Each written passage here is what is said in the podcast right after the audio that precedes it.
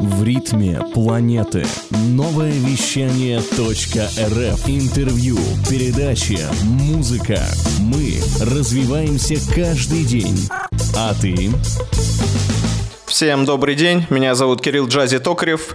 Это пилотный выпуск нового шоу «Джаз Финанс». И сегодня у нас в гостях один из основателей, идейный вдохновитель компании Pegas Capital, Денис Соболев. Денис, привет. Привет, привет, Кирилл. Денис, а вот расскажи, пожалуйста, сейчас у вас в компании запустилась новая акция, то есть за 50% можно приобрести машину. Как это? Э, да, запустилась новая акция в связи с тем, что цены на машины это просто космос. На данный момент э, не только в Новосибирске, а по всей России машин по факту толком нет, то есть поставками есть большие проблемы.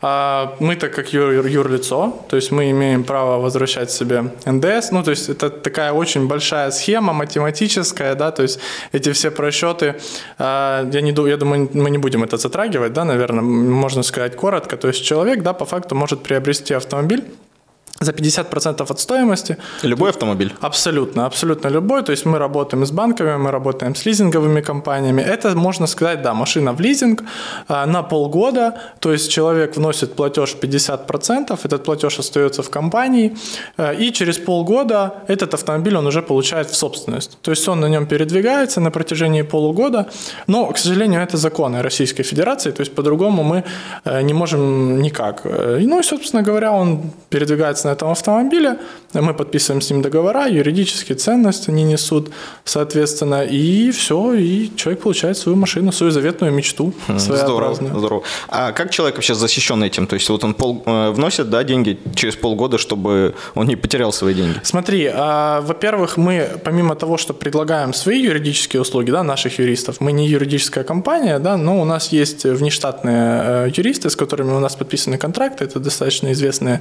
компании в Новосибирске, достаточно известные компании в Москве. А, то есть можно воспользоваться их услугами да, для того, чтобы они, собственно говоря, как-то человека обезопасили от этого всего. Либо, ну, это, соответственно, ложится на компанию, то есть клиент за это ничего не платит. Все, что касается э, каких-то собственных юристов, мы точно так же готовы рассматривать э, их услуги, если там человек, к примеру, доверяет, ну, у кого-то родственник юрист, к примеру, у кого-то там близкий друг юрист. То есть мы с радостью будем взаимодействовать э, в любых ситуациях с клиентом, как ему будет удобнее, потому что мы в первую очередь за то, чтобы человек был в максимальной безопасности, скажем так. Здорово. Ну, то есть я согласен, что инвестиции – это все-таки будущее, потому что хранить деньги под матрасом нынче уже невыгодно. Невыгодно, да. Есть, есть такая очень известная фраза, честно говоря, не помню, кто, кто сказал, но сказал кто-то из великих, э, о том, что ни один человек, который держал, деньги в банке, не стал миллионером. Да? То есть, ну, по факту, для того, чтобы зарабатывать на каких-то вкладах, э, нужно иметь тогда очень... Нужно тогда иметь миллиарды, да, для того, чтобы зарабатывать хотя бы миллион. Согласен с этим. А что предлагает Пегас в этом случае? То есть расскажи немного подробнее о своей компании для наших слушателей. Смотри, а, что касается нашей компании, да, мы официальное юрлицо, которое представлено в Новосибирске, то есть мы официальная компания, которая платит налоги, мы сотрудничаем с клиентами напрямую, а мы работаем в крипторынке. Как бы это там смешно не звучало на данный момент, потому что действительно очень много скама, очень много обмана в этой тематике, э, но мы все-таки стараемся идти к чему-то большему. То есть мы официальная компания, мы подчиняемся полностью законодательству Российской Федерации, мы э, официальный наш эквет нашей компании – это управление капиталом физических лиц, то есть мы предоставляем услуги по факту по управлению капиталом э, людей, которые к нам обращаются, наших клиентов. Понятно. Как вообще не попасть на компании, которые мошенники, вот скам-проекты?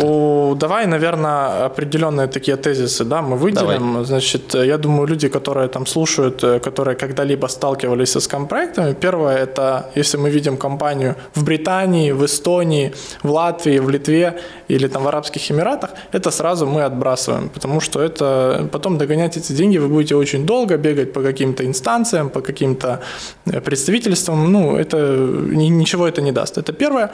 Второе, денежные средства в криптовалюте никогда мы никому не переводим, ни в какие инвестиционные пулы, ни в какие инвестиционные портфели, потому что отследить никакого следа по факту не будет. То есть, если мы, допустим, говорим о нашей компании, мы работаем только по договору, то есть у нас все юридически, э, скажем так, подвязано, да. А что касается передачи денежных средств криптовалютой, никогда вы ничего не найдете потом и ничего не отследите, и ни один судья не возьмется за это дело. Это второе. Ну и третье, есть такое понятие, как многоуровневая реферальная система.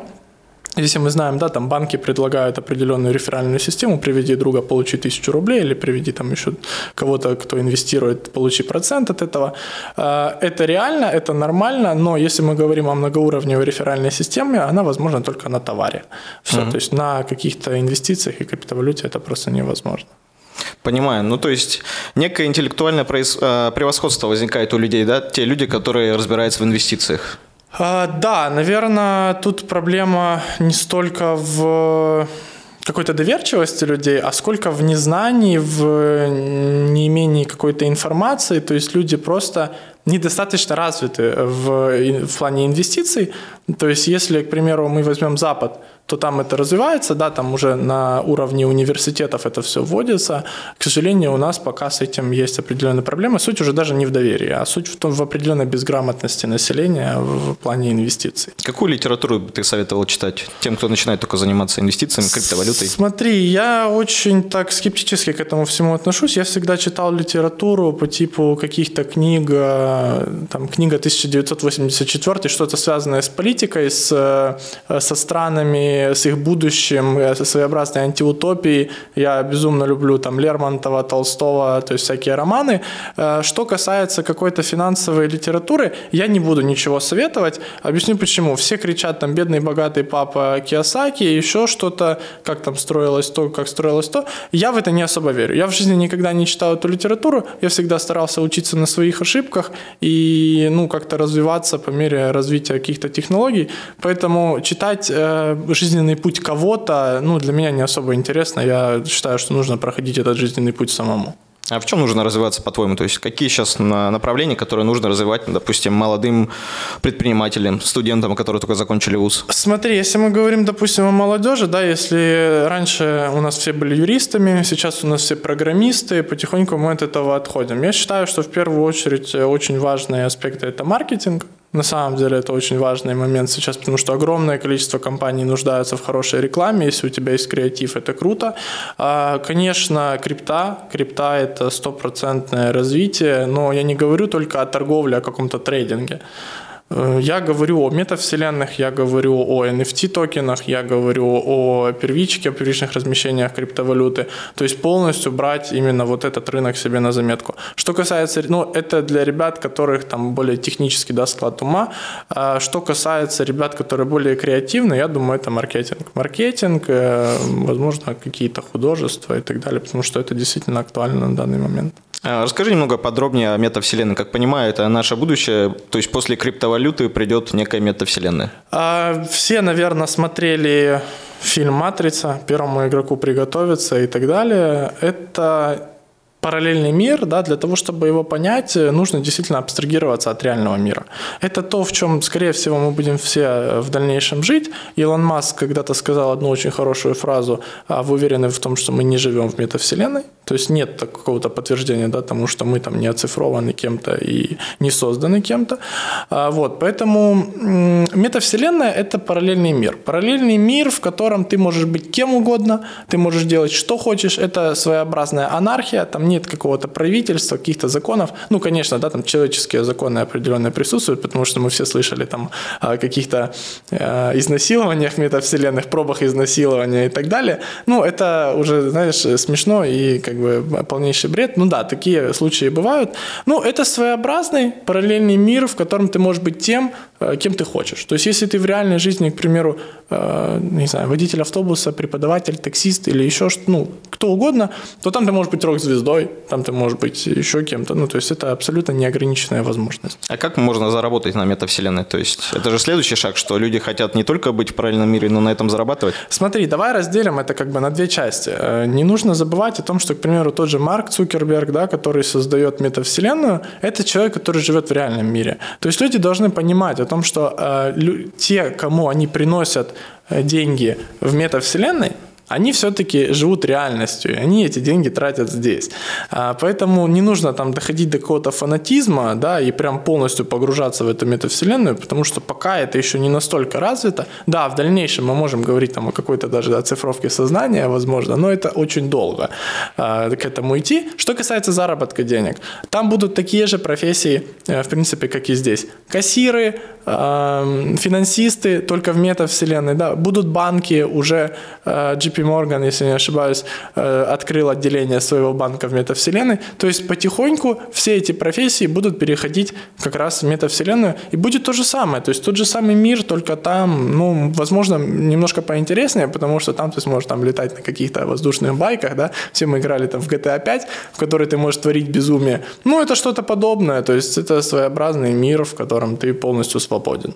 Ну, то есть, грубо говоря, ты можешь прийти в бар, купить там, допустим, стул, и вот каждый человек, который на него потом садится, тебе некоторые будут потом бонусы возвращаться. О, вот это очень даже, да, интересная тема. Смотри, если мы говорим, допустим, о искусстве, что очень сейчас развивается, вот NFT-токены, да, э, невзаимозаменяемые токены, сейчас открываются галереи. То есть ты размещаешь там свою картину, и тебе платят за то, что эта картина там находится, какой-то определенный процент от людей, которые туда пришли. То есть человек приходит посмотреть картины в метавселенной, он платит определенную сумму за вход. Э, ну, как, как и в реальной жизни, да, в принципе. И дальше эти суммы как-то распределяются между э, держателями этих картин, то есть либо у галереи есть свои картины, она там зарабатывает, либо это будут э, картины, которые кто-то предоставляет туда в аренду. То есть, в принципе, то же самое. Точно так же будет с машинами, к примеру. Будут оцифровываться автомобили, огромное количество марок уже создало свои NFT-токены, и в метавселенной будут машины. Они будут продаваться, они будут покупаться, перепродаваться, браться в аренду и так далее. То есть, по факту, ты сможешь зарабатывать на, на, на всем.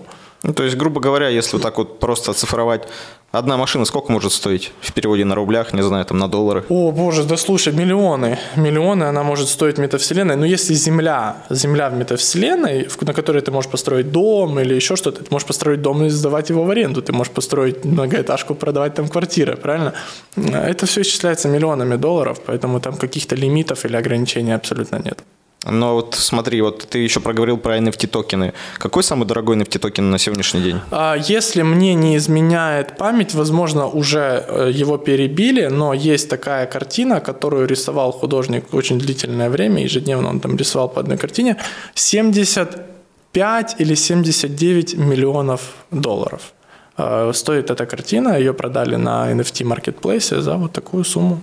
Да, немало. Ну, это так. картинка, просто картинка. картинка по факту. Ну, то есть она никогда не обесценится или как это вообще происходит? Смотри, сложно говорить о том, что обесценится, что не обесценится. Монолиза же не обесценилась, да, правильно? Она приобрела. есть дальше, да. Э, дело в том, что нужно немножко разделить NFT-токены. Есть вот искусство, да, именно искусство, вот эта картина, она в единственном экземпляре. Больше таких нет.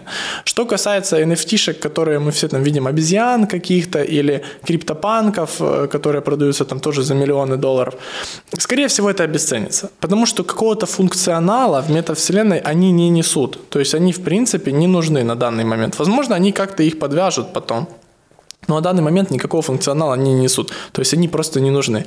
Э, если мы говорим, допустим, о NFT автомобиля, да, ты покупаешь NFT автомобиля, ты можешь двигаться по э, метавселенной. То есть она несет определенную ценность, правильно? А ты можешь купить там одежду, можешь купить нож, э, автомат, я не знаю, кепку, ну, все что угодно, да, и бегать с этим уже по метавселенной. А что касается вот внедрения в реальную жизнь, да, Snoop Dogg продает свои билеты через NFT токены. Ты покупаешь билет на NFT маркетплейсе, и все, и ты его показываешь. То есть два, во избежание подделок, потому что подделать это невозможно. Раз. Э, второе, ты можешь точно так же там купить сейчас в Нью-Йорке открылись рестораны, в которых ты можешь купить NFT роллов, прийти в ресторан, у тебя ты уже становишься своеобразным VIP-клиентом, и э, ты можешь заказать себе эти роллы. Вот, Интересно. То есть, ну, как бы да, как-то пытаются все-таки скомпоновать. Ну, то есть все привлечь, так сказать, из обычной жизни уже туда, чтобы людям было проще. Ну, ну да. опять же, подделок не было. Подделок. Не, не будет подделок, действительно, потому что э, еще одним очень важным направлением это вот эти мемы, которые все мы знаем. Ну, ты создал мем, он разлетелся по интернету. И, и смысл? Ну, ты ничего не заработал ну, да. с этого, правильно?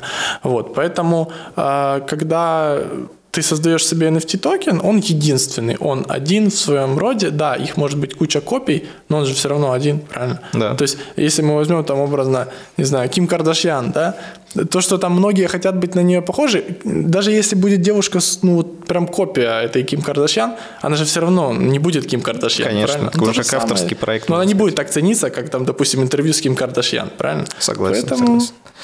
А, Денис, расскажи вообще, как сам пришел к криптовалюте? Как вообще появилось желание заниматься именно этим направлением? А, пришел я в криптовалюту 7 лет назад.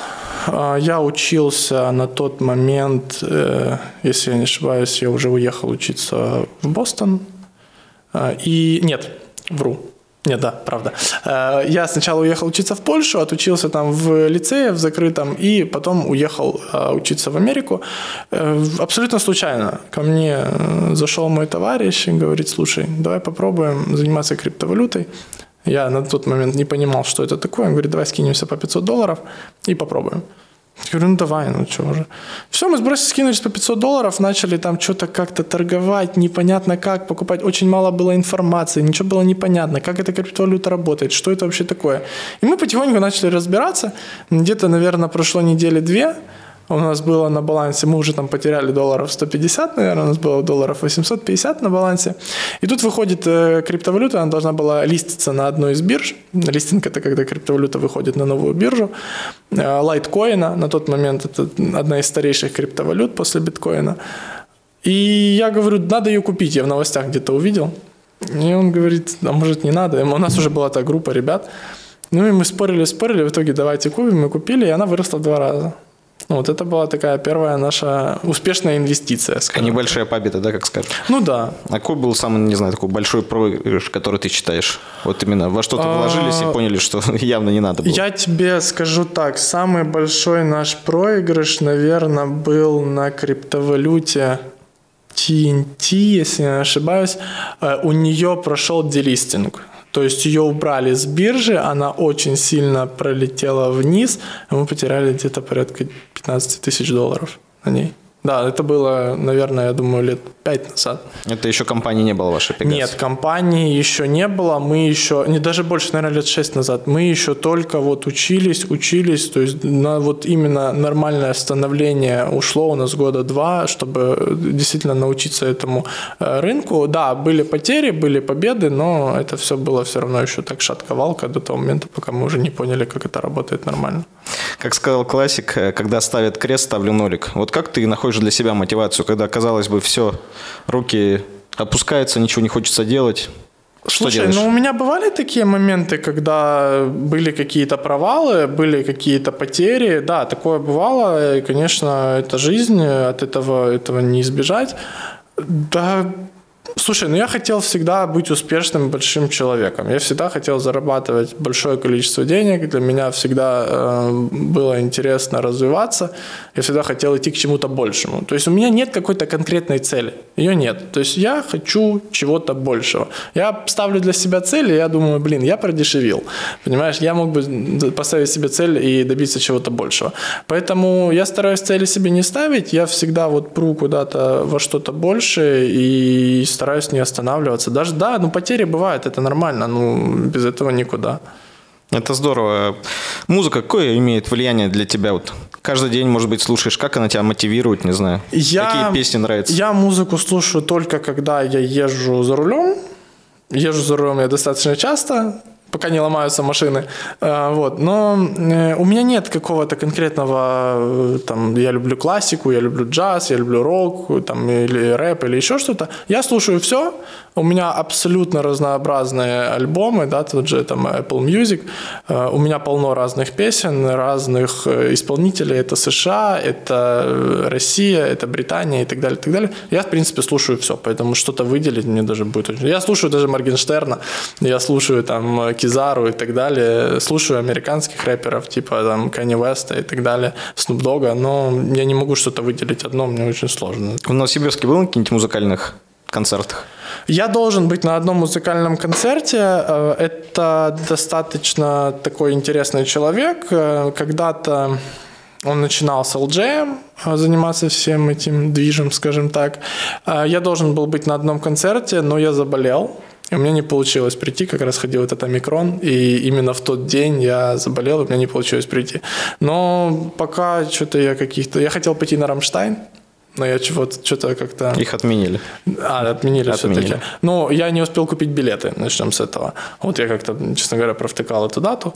Вот. И, ну, пока, пока ни на что такое очень яркое. А ты сам как-то был связан с творчеством когда-нибудь? Может, давно-давно что-то писал? Там? Я в детстве очень любил рисовать. У меня брат пишет стихи. Для меня это вообще уму непостижимо. Он действительно пишет красивые стихи, хотя он как бы там никогда не хотел быть поэтом или еще кем, ну, вот в этом русле, да. А, но он пишет очень красивые стихи. У меня вообще, я не понимаю, от кого у него это. А, там мама у меня играет на фортепиано. Ну, но... достаточно творческая семья такая. Ну, достаточно, да, но я как-то, я в детстве любил рисовать, да, я постоянно рисовал, но как-то связывать себя с... Я когда-то пытался играть на гитаре, но на этом все закончилось так, так и не начавшись, скажем так. Поэтому я как-то сказать, что я сильно творческая личность, нет. А каких-то там у меня желаний стать музыкантом или еще кем-то в творческом плане тоже их нет. Я занимался всю жизнь спортом, я перепробовал очень много чего, но как-то с творчеством я толком и не был связан никогда. Денис Соболев – это какой человек? Вот если тремя словами себя бы описать. А, Наверное, я никогда не останавливаюсь. Вот так.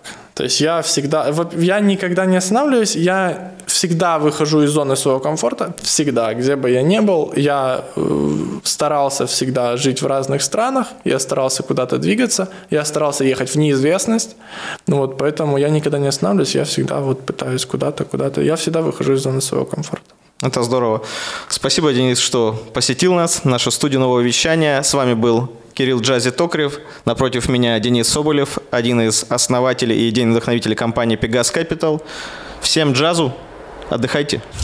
Почему никто не хочет меня слушать? Хочешь найти передачу нового вещания, которую слышал в эфире? Где она? Эй! Я здесь. Заходи на любой подкаст-терминал. Apple подкасты, Spotify, Яндекс.Музыка, Podster, Storytel, Google подкасты, ODFM, SoundStream и многие другие. И вбивай там название передачи. А еще они все есть на сайте. Новое вещание.рф. Удачи тебе! Слушай новое вещание везде. Балда.